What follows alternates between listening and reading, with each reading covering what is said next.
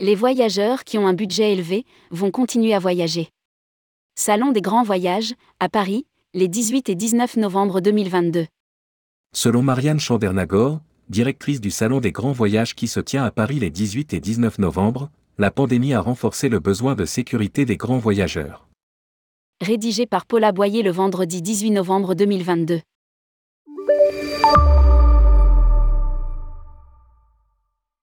Tourmag, après une première édition qui avait réuni, en 2019, 68 exposants et reçu 3042 visiteurs, combien d'exposants aurez-vous pour cette seconde édition du Salon des grands voyages qui se tient les 18 et 19 novembre au Palais Brognard, l'ancien palais de la Bourse, à Paris? Quel est le profil de ces exposants? Combien de visiteurs attendez-vous? Marianne Chandernagor, nous avons de nouveau une soixantaine d'exposants. Ce sont, pour la plupart, des agences de voyage sur mesure, spécialistes d'une, ou plusieurs, destinations ou généralistes. Seront également présents une dizaine de croisiéristes qui proposent des croisières de charme et des croisières d'expédition sur des bateaux à taille humaine. Enfin, quelques destinations françaises ou internationales ont également leur stand.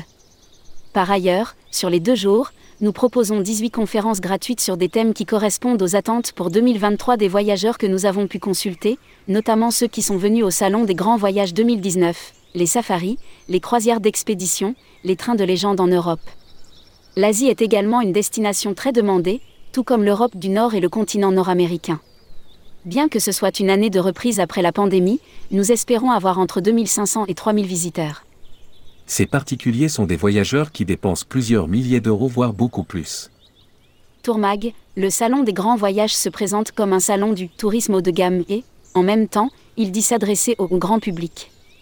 N'est-ce pas paradoxal? Marianne Chandernagor, non. C'est un salon qui s'adresse aux particuliers, c'est ainsi qu'il faut entendre la notion de grand public. Mais, ces particuliers sont des voyageurs qui dépensent plusieurs milliers d'euros, voire beaucoup, beaucoup plus par personne et voyage. Ce sont des voyageurs qui, souvent, partent assez loin et généralement assez longtemps, en moyenne trois semaines. Très souvent, ils voyagent en dehors des périodes estivales. Ils recherchent des séjours d'exception, de grands itinéraires, parfois des tours du monde. Salon des grands voyages, de nouvelles destinations sont présentes. Tourmag, pour cette seconde édition, y a-t-il des nouveautés en termes de destinations et d'offres de voyage Et lesquelles?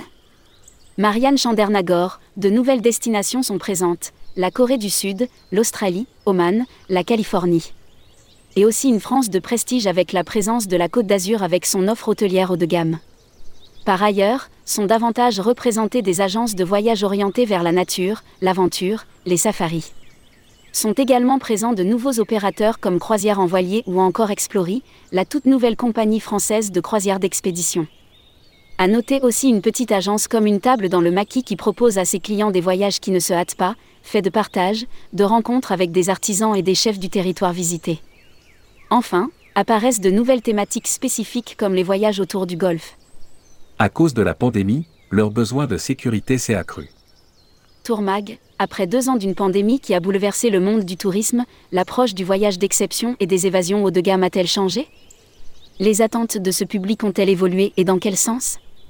Marianne Chandernagor, l'année 2022 étant une année de reprise après les deux ans de pandémie, il est un peu difficile d'être trop affirmatif.